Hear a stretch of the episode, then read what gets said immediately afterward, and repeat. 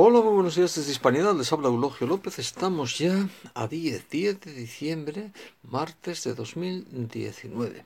Eh, dice Alfonso Guerra que España tiene una gran capacidad de autodestrucción y que del eh, Frente Popular de Pedro Sánchez solo puede librarnos los separatistas porque pidan demasiado. A la vista de lo que pasó mm, durante el día de ayer con RC haciéndose derrogar, dice tenga uno que aguantar estos cantamañanas.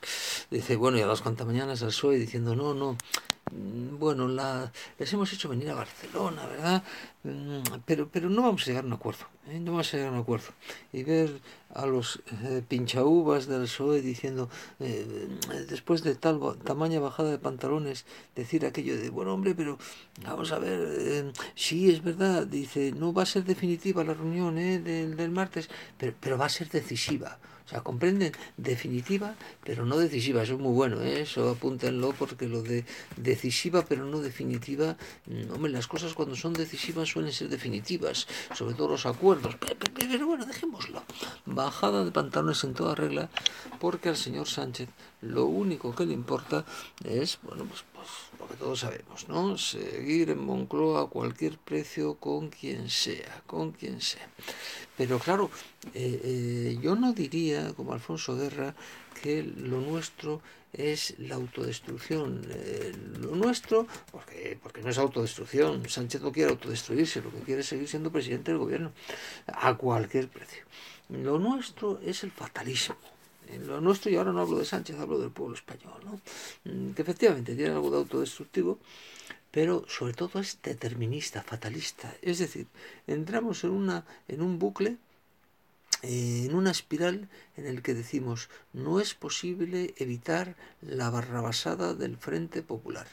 Por lo tanto, por lo tanto, el Frente Popular no debe ser tan bueno. Como no lo podemos evitar, eso es fatalismo dice, no, no, algo bueno tendrá, o sea, seguro que Podemos no es tan extremista y seguro que los separatistas realmente no quieren separarse y seguro que Sánchez realmente lo que quiere es el bien del pueblo español. Dice, seguro, seguro, seguro. Y a nadie se le ocurre decir, oiga, ¿y no sería más seguro de no hacer el Frente Popular y que Sánchez tuviera razones, por ejemplo, la operación Borrell que hemos destacado en Hispanidad que consiste en, dice, en lugar de pactar con, con separatistas, eh, comunistas, eh, pacte usted con, con, el PP, que no me gusta nada, ya lo saben, o con Ciudadanos, que aún me gusta menos, con la derecha tibia del PP o con la derecha pagana de Ciudadanos, pero, mm, hombre, por lo menos no iremos a la revolución, que decía el otro, y a la ruina, porque ya saben ustedes que tiempo de rojos, hambre y piojos.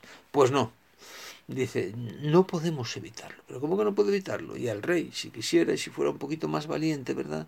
Podría evitarlo. Decía, pues mire usted, si va usted a ese Frente Popular, a esa coalición de chiflados, a ese gobierno Frankenstein, dice, yo no le encargo formar gobierno y se lo encargo a cualquier otro. Por ejemplo, a José Borrell.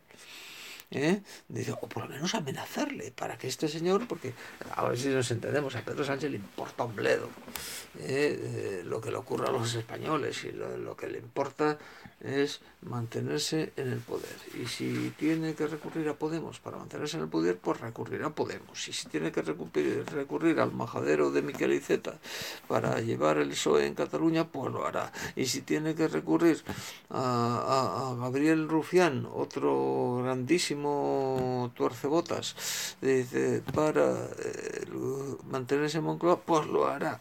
Y, y, tragará lo que haya que tragar, con la autodeterminación y con Pepito la gándola. Eso sí, cuando vea que se despierta eh, el instinto de supervivencia de los, eh, de los españoles, entonces no, entonces no, si el instinto de supervivencia de los españoles se despierta, entonces no. Pero mientras no se despierte, vamos a seguir luchando por ello.